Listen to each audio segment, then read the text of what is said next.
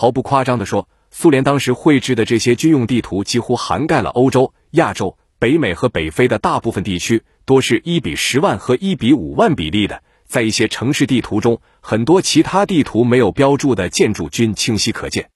有专家估计，这场浩繁的制图工程中诞生了约一百一十万份地图。要知道，那可不是现在人人拥有智能手机、随时可以定位的时代。苏联当局为绘制这些地图，付出了异常艰辛的努力。即便卫星帮了很多忙，但实地勘测还是无法避免。比如进入广袤的西伯利亚荒野和森林。该项计划涉及到成千上万的地图测量师和地质学家，以及上百名绘图师。一九五三年，斯大林去世后，苏联当局将该计划的重点从巴尔干和多国家移至了全球范围。相较于同时期的美国，虽然也绘制了很多军用地图，但和苏联无法相提并论。美军一般很少把一比二十五万的地图绘制的非常详细，除非是出于特殊的战略利益考虑。有专家认为，之所以苏联绘制了大量城市地图，和二战期间遭受纳粹坦克入侵有着重要的关联。在很多地图中，机动部队可以根据地形的坡度、巷道的宽窄尺寸来决定是否适合步兵或机动车辆进入。在冷战期间，苏联军方进行了一个秘密制图计划，该计划直到最近才被西方揭秘。苏联的军事制图师绘制了数十万张地图。并附上了关于地球上几乎每个地方的地形和基础设施的详细说明。这是世界上有史以来最伟大的绘图计划之一。苏联绘制的阿富汗地图标明了某些山口关爱一年中不下雪的时段，从而方便通行。关于中国的地图记载了关于当地植被的描述，以及某一特定地区的水井能否放心饮用。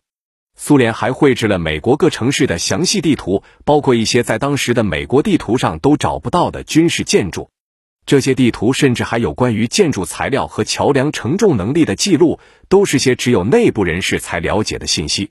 关于这个苏联秘密军事项目的绝大多数资料，都能在一本名叫《红色地图集》的新书中找到。该书作者之一约翰·戴维斯是一位英国的地图爱好者。他花了十多年时间研究这些地图。该书的另一位作者是坎特伯雷基督教会大学的地理学家亚历山大·肯特。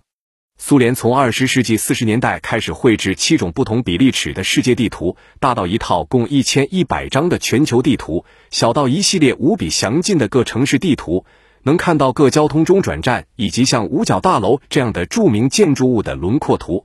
要搞清楚到底有多少人参加了这一庞大的制图工程，几乎是不可能的。至少有数千人参与其中，包括测量员、制图员和间谍。绝大多数地图都有明确的分类，仅限军官使用。铁幕之后的普通人无权使用这些精确的地图。大众能购买到的地图都被政府故意模糊化，抹去了所有能让敌人从中受益的细节，以免落入敌手被人利用。戴维斯和肯特认为，这些地图相当于互联网普及前的维基百科，也是一个资料库，存储了苏联关于某个地方的一切已知情况。美国和英国的军事和情报机构在冷战期间制作的地图，往往侧重于某些有战略利益的区域。苏联绘制的地图也涵盖大量的战略信息，如道路的宽度和路况，但同时也包括一些军事地图并不常有的细节。如某一特定地区的房屋种类和商业用途，以及街道上是否有绿地，各种有关交通运输网、电网和工厂的详尽记录，透露出苏联对基础设施的迷恋。戴维斯和肯特认为，与其说把这些地图视为一份入侵指南，还不如把它们看成是征服世界进程中的一项有用资源。戴维斯说：“假设共产主义占了上风，苏联自然就成了世界霸主。”很少有人知道苏联军方是如何制作这些地图，但看起来他们已经用上了他们能弄到的任何信息。有些是相对容易获取的，例如，在美国，他们可以访问美国地质勘探局对大众公布的地形图。传说苏联驻华盛顿大使馆会定期派人去检查地图更新情况，但要弄到那些不为人知的信息，他们就得采取些非常规手段。在一张关于圣地亚哥的地图中，增加的细节可能来自于卫星图像。苏联在一九六二年发射了第一个间谍卫星，能获取其他地区的卫星图像。在另外一些情况下，苏联直接通过内部人士获取信息。据有关史料，苏联人扩充了他们的瑞典地图，新增的细节就来源于在苏联大使馆工作的外交官。这些外交官们常常在战略要地附近野餐，并主动与当地的建筑工人进行友好的交谈。据说，一九八二年，在斯德哥尔摩附近的某处海滩上，一位苏联外交官和建筑工人交谈时，竟然得知了关于瑞典防御雷区的信息。这位苏联间谍最终被驱逐出境，因为潜伏在周边的瑞典的反间谍活动人员恰好听到了这次对话。苏联绘制的这些地图究竟是如何流传到其他西方国家的？这是个很敏感的话题。苏联从未对外公布或是正式解密这些地图。二零一二年，一名退休的俄罗斯陆军上校因私自把军事地图带到国外，被判间谍罪，剥夺军队职衔，同时判处十二年监禁。肯特和戴维斯在写这本书时，曾希望与一些参与该制图工作的前军方制图师谈谈。但他们谁也不愿开口。